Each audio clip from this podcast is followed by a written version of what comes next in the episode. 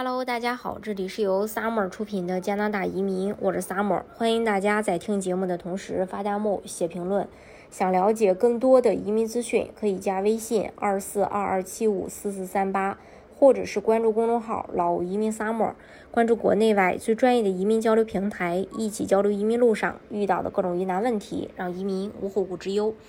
加拿大政府正在计划一项针对 EE 快速通道的改革，旨在赋予移民部长更大的自主权，来根据加拿大的经济需要对特定候选人发送邀请。目前，这项提案仍然在国会中进行讨论。五月十九日，移民部门主管，呃，在向国会移民事务委员会陈述这一提案时表示。被邀请的特定候选人群体的标准将由移民部长设定，其中包括一些特定因素，例如候选人的工作经验、教育背景以及语言水平。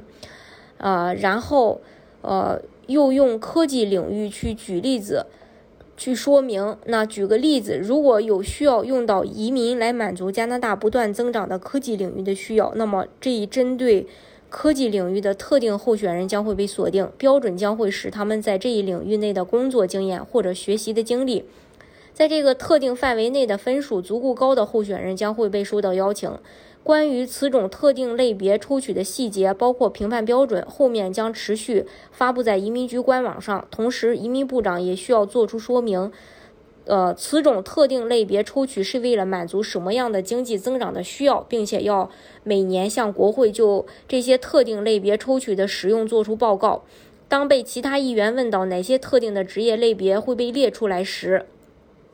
他还说，政府目前还没有列出任何特定职业。在目前的法律条文下，移民部长没有权利从异议候选人池中邀请特定职业类别、学习经历或。以法语为母语的候选人，但是如果 C 杠幺九法案第二十三部分的修正案得到通过，情况将会改变。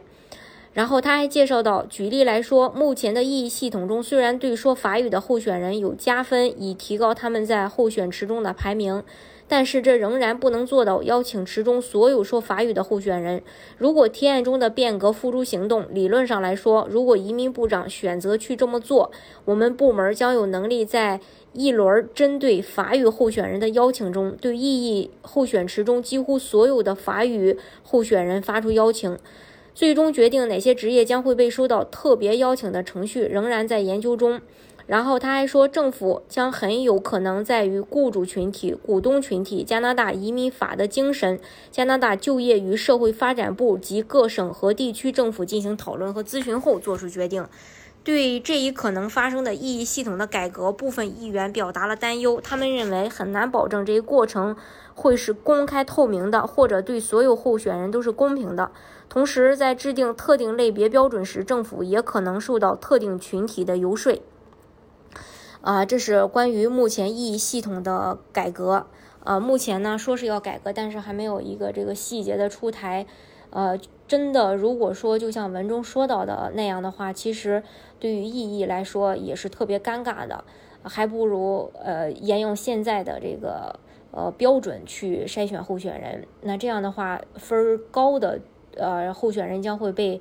呃这个筛出来，这个也算是。呃，公平的吧？那呃，今天的节目呢，就就给大家分享到这里。如果大家想具体的了解加拿大的移民政策的话，可以加微信二四二二七五四四三八，或者是关注公众号“老移民 summer”，关注国内外最专业的移民交流平台，一起交流移民路上遇到的各种疑难问题，让移民无后顾之忧。